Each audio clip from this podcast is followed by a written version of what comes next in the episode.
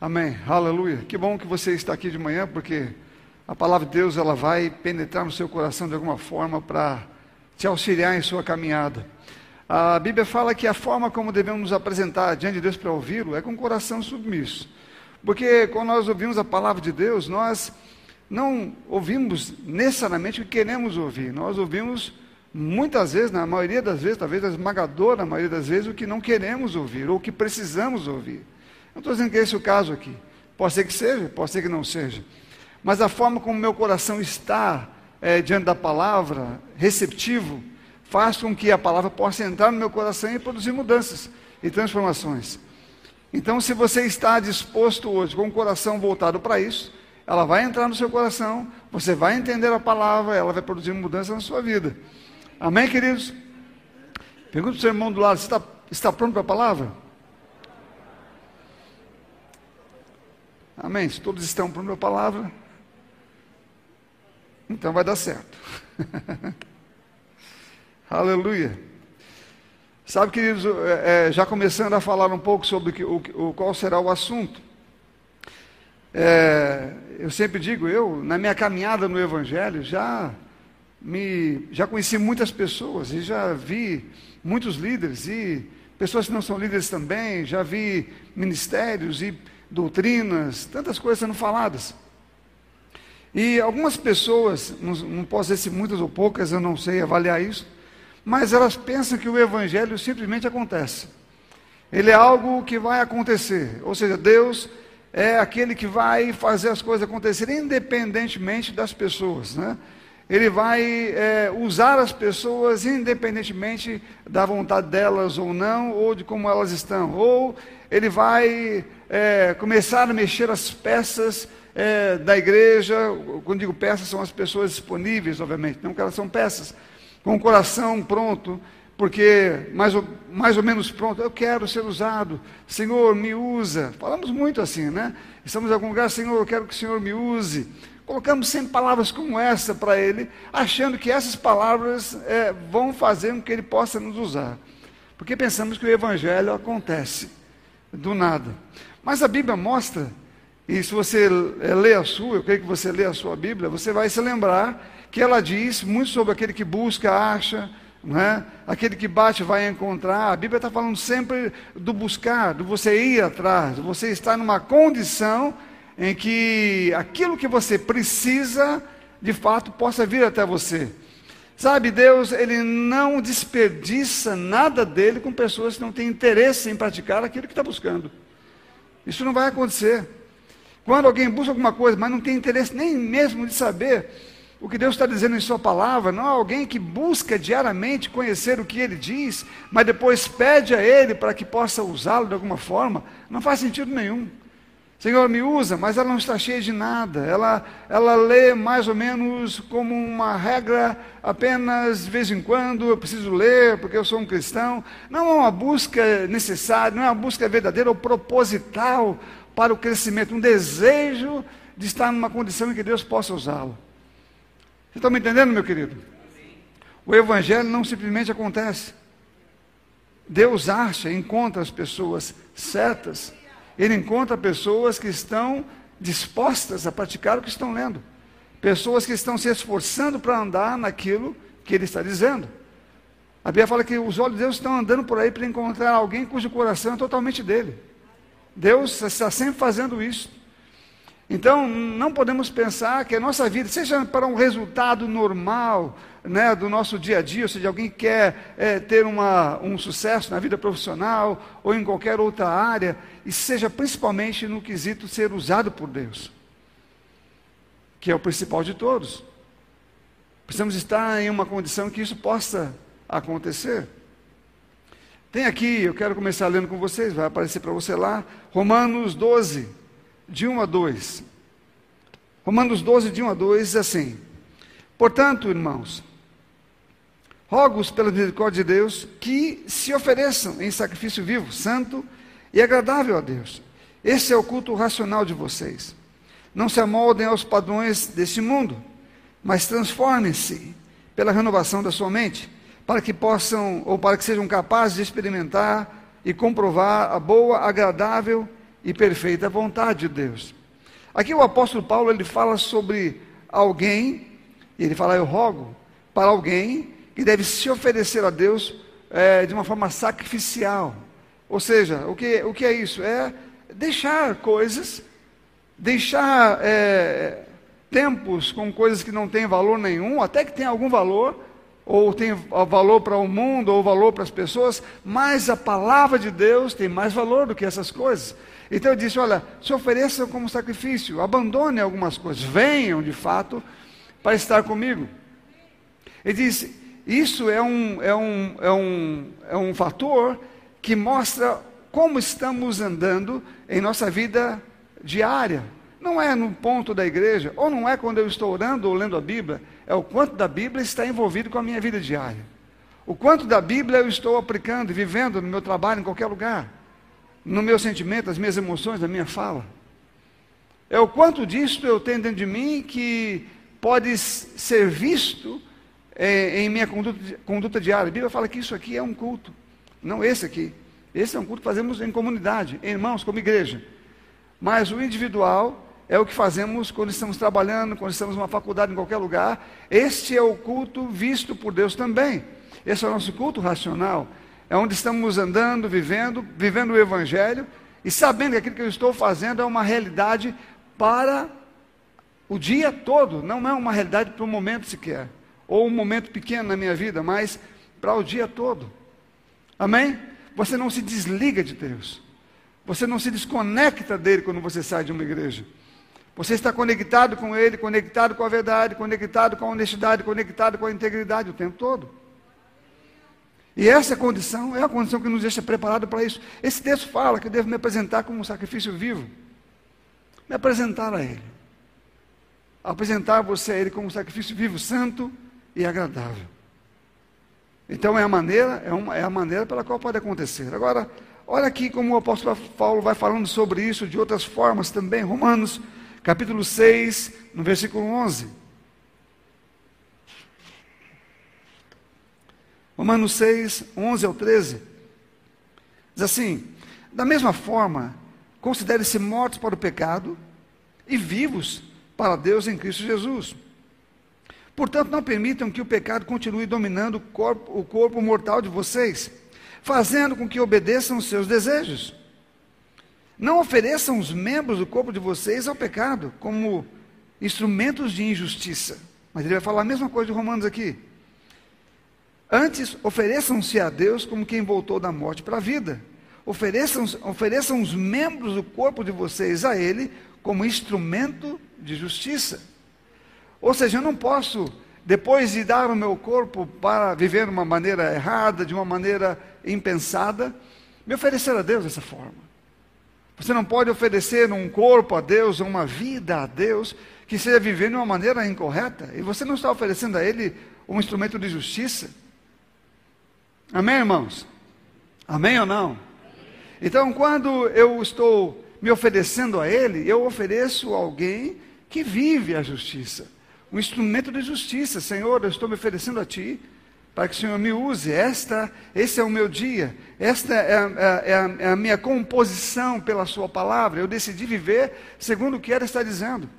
Eu quero lembrar você que essas atitudes de você andar em justiça, andar na verdade, ele na verdade não é tudo que você precisa, mas é a condição inicial para que Deus possa usar você com o poder dele. Você entende? É como uma casa ou um lugar um, que, que, vai oferecer comida, que vai oferecer lanches. O lugar deve estar completamente limpo, deve estar completamente é, saudável, para que você comece então a fazer ou usar aquele lugar para aquilo que é, é o objetivo. Então nós oferecemos a ele o lugar que vai ser usado. Amém, irmãos? Você oferece a ele o lugar que ele vai usar. Então você faz a sua parte, que não é a principal, o poder é dele, a excelência do poder é dele. Mas o lugar que ele vai usar deve estar pronto, preparado para que ele possa usar. Ele fala: ofereçam-se, não como quem é um instrumento de injustiça, mas um instrumento de justiça. Porque, meu irmão, o mundo, o primeiro texto, eu lembro de Paulo, o mundo ele tem a sua forma, e a Bíblia fala para nós não tomarmos a forma do mundo. O diabo está enganando as pessoas, o diabo está fazendo as pessoas caminharem por caminhos é, cheios de armadilha. Ele coloca as suas iscas para que as pessoas possam caminhar por lá, e então eles sofrem o dano. Eles não conseguem ver que é uma armadilha, não conseguem ver que, que estão no caminho errado, eles simplesmente andam por ali. Mas Deus avisa que esse é um caminho de morte, é um caminho que ao homem parece ser bom, mas o seu fim é caminho de morte. Ele nos ensina que devemos andar num caminho que, embora nossos olhos não vejam, a palavra de Deus diz que esse é o caminho da vida, esse é o caminho dos resultados, é nele que devemos caminhar. Então, quando eu faço isso, eu estou não só me colocando útil para Deus, mas me livrando das armadilhas do diabo, me livrando da morte, me livrando do prejuízo que o diabo quer que eu tenha. Quando você se coloca nessa condição. Aqui em 2 Timóteo, ele vai falar a mesma coisa. 2 Timóteo, capítulo 2, versículo 19. Diz assim: Entretanto, o firme fundamento de Deus permanece inabalável e selado com essa inscrição: O Senhor conhece quem lhe pertence. Afaste-se da iniquidade todo aquele que confessa o nome do Senhor. Nenhuma, numa grande casa, há vasos, não apenas de ouro e prata, mas também de madeira e barro, alguns para fins honrosos, outros para fins desonrosos. Se alguém se purificar dessas coisas, será vaso para honra, santificado e útil para, útil para o Senhor, preparado para toda boa obra. Aqui o texto diz que num lugar pode ter muitos utensílios, algumas Bíblias usam a palavra utensílios, mas aqui fala vasos vasos para honra e vasos para desonra. Ele vem falando antes que eu devo me purificar de coisas, que eu devo, eu não devo andar como andava antes. Ele fala: se alguém se purificar dessas coisas que ele vem falando antes, será vaso para honra, útil para o Senhor. Você pode repetir comigo: útil para o Senhor? Útil para o Senhor. Útil para o Senhor. Então existe algo que é útil para o Senhor. Você pode se colocar de uma maneira que possa ser útil para Ele.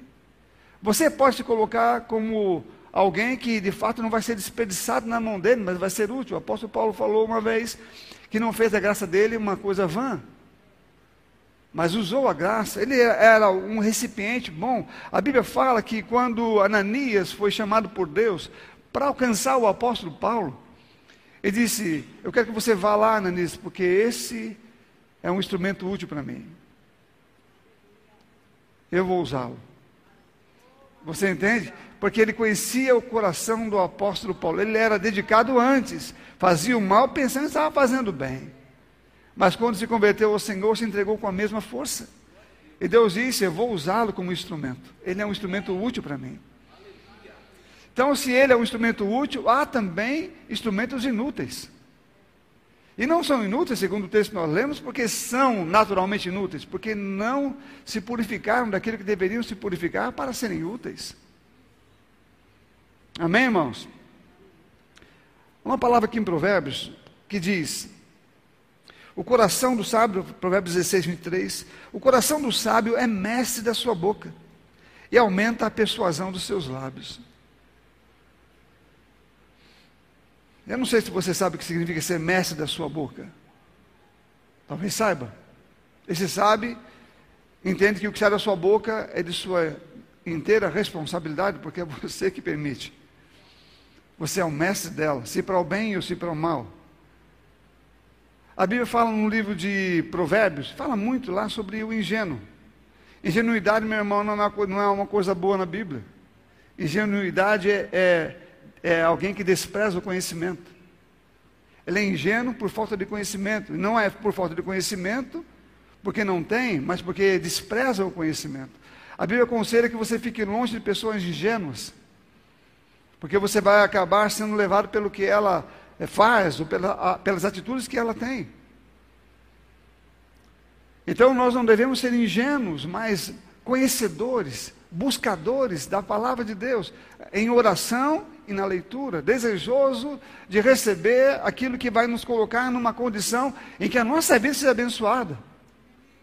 Você vai ser abençoado em tudo que você faz aqui e vai ser útil para Ele, útil para o que Ele quer que você faça. Sabe, é uma história que eu gosto muito dela. Acho que muitas pessoas gostam dessa história por causa da condição em que ela aconteceu e de uma situação que às vezes é parecida, se repete talvez no decorrer da, da, da vida, nas histórias do mundo, desde que o mundo é mundo, que é a história de Daniel. Daniel, ele era, ele viveu numa situação é, bem ruim para ele, que era um judeu que é acostumado com Deus e fiel a Deus. Daniel não pecou para estar na Babilônia. O povo pecou e ele foi levado como escravo junto com todo mundo lá, mas ele não tinha nada a ver com o que foi feito. Mas ele pertencia a Israel, a, a nação foi escravizada, ele foi junto.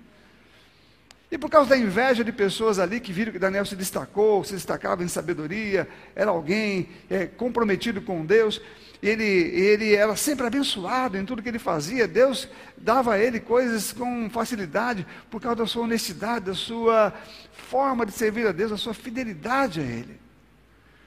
Então as pessoas tiveram inveja dele, é comum as pessoas terem inveja de alguém que está sendo promovido por Deus, mas meu irmão, se a promoção é de homem, a inveja pode ser que dê certo, mas se a promoção é de Deus, a inveja não vai prosperar. Você entende? Porque quem está levantando, quem está edificando alguém ou abençoando alguém de propósito é Deus. E tem um resultado do que está acontecendo. Não é que Deus escolheu, não, eu quero ele ali, eu quero abençoar aquele lá, aquele lá não. Não, mas porque ele propositalmente decidiu ser fiel, amando o Senhor, não pecar contra Ele, ficar numa posição em que Deus pudesse encontrá-lo. Amém?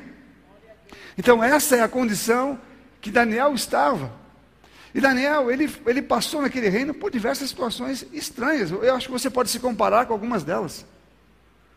Por exemplo, né, quando Nabucodonosor chama Daniel, um pouco antes da questão do, do, dos leões, na, na verdade, teve um sonho. E ele vai revelar o sonho. E o sonho era contra o próprio rei. E o rei era um rei poderoso. Você imagina, o cara vai dar uma má notícia para o rei. Vai desvendar um sonho que Deus está dando, e o sonho é para dizer que o rei vai comer grama que nem burro. Passa anos ali. Deus vai humilhar e colocar naquele lugar lá, porque ele se exaltou. Daniel falou e deu, falou ao rei, foi com aquele respeito. Nabucodonosor era alguém que Deus, por algum motivo, usou naquela época, não como usa um crente. Porque Israel submeteu, foi rebelde contra ele, Israel, com Deus, e Israel conhecia a palavra. E quando Nabucodonosor começou a se exaltar por toda a sua criação, depois da palavra de Daniel, ainda demorou meses, se não me engano, um ano, não lembro quanto tempo foi. E ele demorou e ele estava lá um dia, já tinha esquecido da profecia de Daniel, da palavra de Daniel. Não matou Daniel, porque Daniel estava vivo ainda. Deu um, falou: Ó oh, rei, o senhor vai comer vai, um animal, vai, vai comer grama, vai ficar sete tempos ali. A Bíblia não fala o que, o que ele falou, o que ele respondeu para Daniel, mas ele recebeu aquilo como uma revelação de fato da, da, do sonho que, havia, que ele havia tido. Então, Daniel não teve medo de pronunciar alguma coisa que era contra alguém que poderia matá-lo, que confiava em Deus. Você entende? De levar uma mensagem para alguém que é alguém que pode danificar a sua vida. Ele não tinha problema com isso. Passou por tudo isso, Nabucodonosor foi, viveu aquela situação toda, foi restaurado como a, a, a, a revelação que Daniel havia dado, voltou ao seu reino. Depois Algum tempo depois, o seu neto, filho de sua filha, é, Belzazar, resolveu brincar com coisas que não devia. E ele pegou e fez uma festa, chamou as suas mulheres, concubinas, seus melhores amigos, né, os, seus, os homens mais importantes do seu reino, e pegou dos utensílios de prata e de ouro que foram trazidos para a Babilônia do templo de Deus pegou para beber neles, junto com suas concubinas, junto com seus amigos, suas esposas, fazer aquela festa, naquela fanfarra toda, com orgias possivelmente. E então um dedo aparece na parede e começa a escrever alguma coisa. Eu quero mostrar para você esse rei Belsazar, que se julgava um, um, um rei poderoso, um rei cheio de confiança em si mesmo, o que acontece com ele?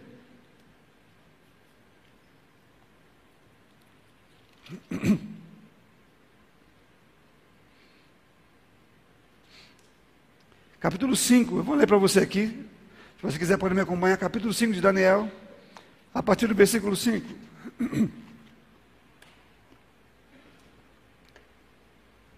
No mesmo instante, ele estava fazendo a festa, bebendo no, no, nos utensílios do Senhor, né?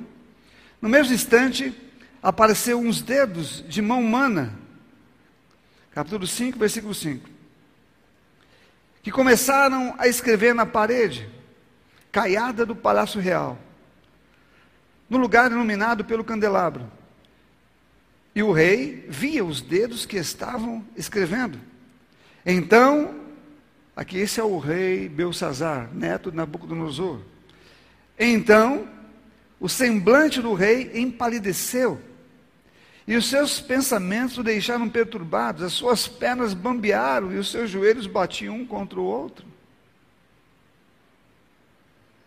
Esse rei, que era um poderoso rei, o império, que na verdade foi deixado pelo seu avô, aqui fala pai, mas ele não é o pai de Belsazar, ele é o neto. Então, esse rei poderoso acabou se mostrando o que é um homem. Ele é um homem como qualquer outro homem.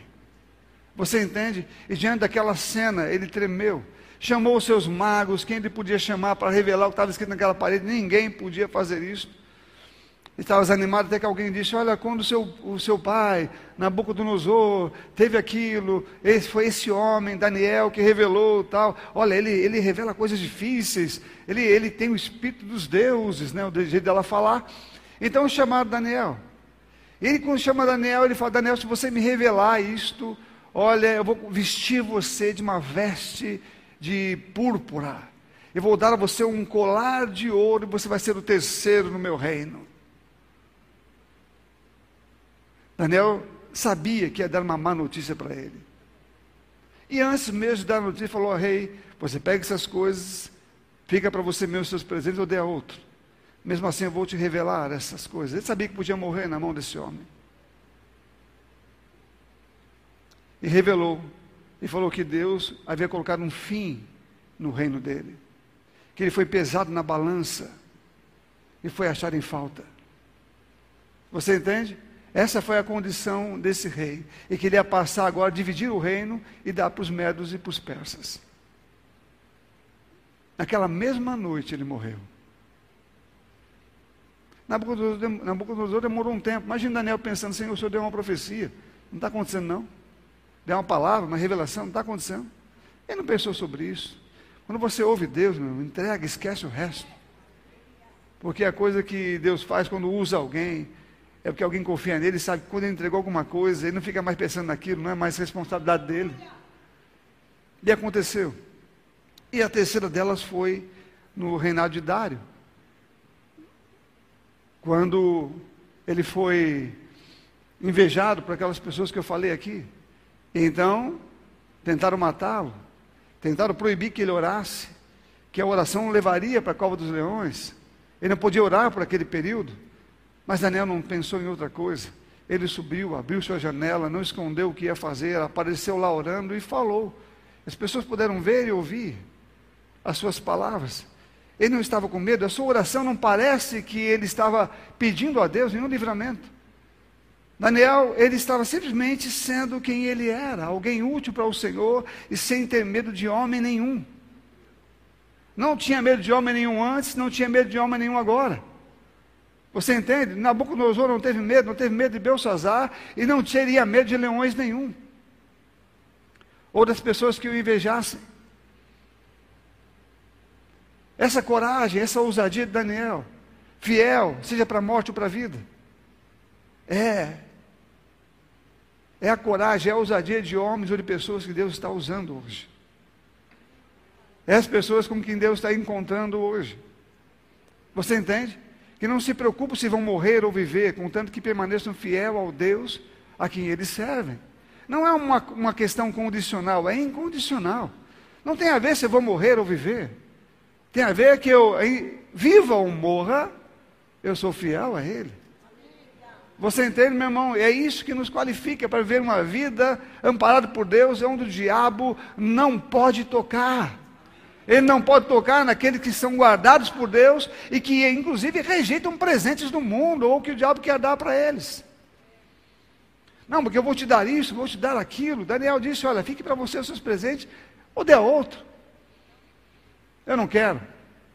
Ele acabou dando depois. Quando, quando Dário chegou, ele já era o terceiro no reino.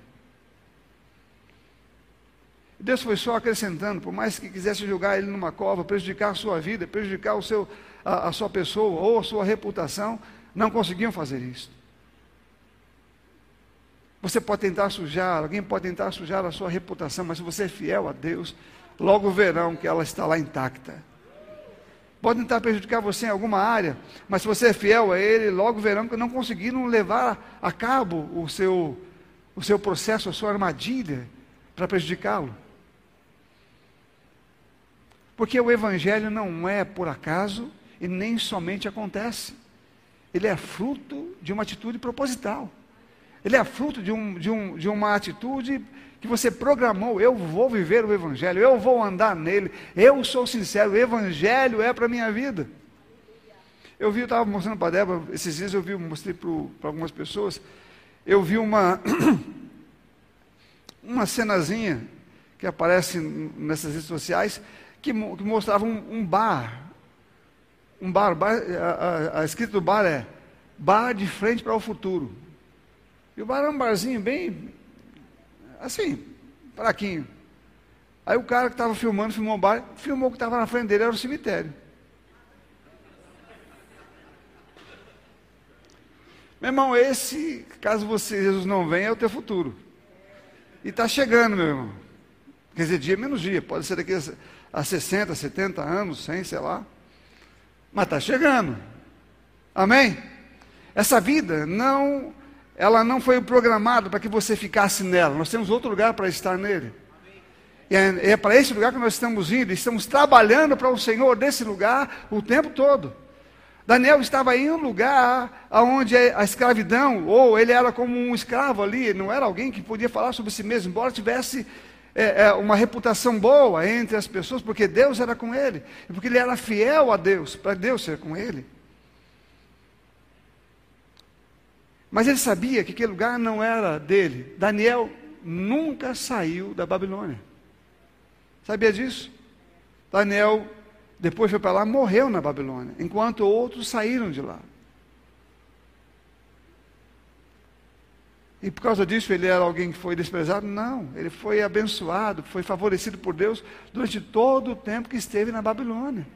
E pôde dar um testemunho de que Deus era real. Vários reis falaram: vamos servir ao Deus desse homem. Nabucodonosor disse: Vamos servir ao Deus desse homem. Dário disse: Vamos servir ao Deus desse homem. Primeiro, porque ele honrou a Deus, não teve medo da morte, não buscou interesses pessoais, não foi atrás das riquezas daquele lugar, mas era fiel ao seu Deus. Amém, queridos? Deus não usa a quem diz me usa, Ele usa quem se qualifica para isto se coloca na condição de estar pronto como uma casa, como um vaso de honra, um vaso, um utensílio útil para ele. Amém, queridos? É tempo de nós entendermos que Deus quer que nós permaneçamos sempre com a nossa casa em condições perfeitas para o uso dele. Para que você possa ser de fato um utensílio de honra. De honra para o Senhor o tempo todo, no seu trabalho, na sua casa, não é? na sua faculdade, em qualquer lugar onde você esteja, passeando em qualquer lugar, você precisa ser um tecido de honra e ter o seu coração no mesmo lugar. Eu estava falando com uma pessoa, eu quero terminar com isso, lá mesmo onde eu estava, eu conheci essa pessoa, um amigo de muito tempo, mas ele contando que, rasamente, viveu algumas situações é, que não eram boas, não foi específico, mas pelo Espírito eu falei sobre como podemos nos tornar alguém fiel a Deus? Como podemos nos tornar alguém que entendemos a mente divina, ou o seu amor, ou a sua graça? Eu falei, não tem outro jeito não, cara. Tem que ser perto dele. Quando você, quanto mais perto dele você fica, mais consciente da sua sensibilidade, mais consciente da sua vontade, você acaba tendo um, um entendimento mais claro sobre a vida, sobre as coisas. Você vai entendendo o que ele fala. E você vai entendendo que a fidelidade é a melhor coisa que você pode ter nessa terra. Não há nada, não, não há nenhum prazer, não há nenhum, nada que seja tão atrativo nesse mundo quanto a presença dele. Quanto mais nela você está, menos dela você quer sair. Mas quando você não a experimenta, talvez se iluda com as coisas de fora. Quando você não a experimenta, você talvez pense que tem uma outra coisa melhor. E então você perde o melhor, porque desconsidera e despreza. Mas quanto mais perto dele você fica, mais você não quer sair e quer continuar lá. E a revelação vem para o seu coração e a sua vida vai tomando outra direção. Você perde o interesse por coisas que você tinha. E você passa a ter interesse em coisas reais, verdadeiras, que fazem sentido para a vida toda. Amém? Amém, irmãos? Amém. Deus está nos chamando para níveis maiores de relacionamento e de fidelidade. Níveis maiores. Ah, coisas estão acontecendo no mundo, meu irmão. Eu posso dizer para você que o, o avamento não pega todo mundo, não. Amém? O avamento não vai pegar todo mundo, ele pega as pessoas que estão na condição em que ele possa usar. Se coloque nessa condição. Vá, busque diariamente o lugar onde as coisas são do céu são reveladas. A palavra e a oração, palavra e oração e prática dessas coisas no dia a dia. Cuidado, não ceda às coisas do mundo, não ceda aos apelos, não ceda a, aos desejos de você ter alguma coisa, mesmo de você pagar as suas contas, de você querer ter alguma coisa, medo de passar fome. Eu me lembro de uma frase que eu ouvi, guardo bastante para mim, que às vezes a pessoa ela é pressionada pelo medo de perder. Ela tem medo de perder alguma coisa, então ela faz alguma coisa que não deve fazer porque ela não quer perder. E esse perder nem é porque é uma, ela quer ostentar alguma coisa, é medo de ficar sem nada, medo de passar fome, medo de não pagar uma conta, é, coisas como essa. Então ela decide fazer alguma coisa que não deveria fazer por causa do medo. Daniel não teve medo. Ele confiou em Deus. Ou a gente confia em Deus, ou vamos ter medo. Ou confiamos em Deus ou vamos ficar preocupados. Ou confiamos em Deus ou vamos buscar os padrões do mundo como padrão para a nossa vida. E não é o padrão que nós queremos e nem podemos ter. É destrutivo, é mentiroso e leva a um lugar que nós não queremos. O Evangelho não simplesmente acontece. Ele é um resultado proposital de busca e esforço para aplicar o que sabemos que a Bíblia fala que é nossa responsabilidade fazer. Fazer morrer e trazer à tona um novo homem, a nova criatura. A Bíblia fala que eu devo me despir do velho e me revestir do novo. Amém?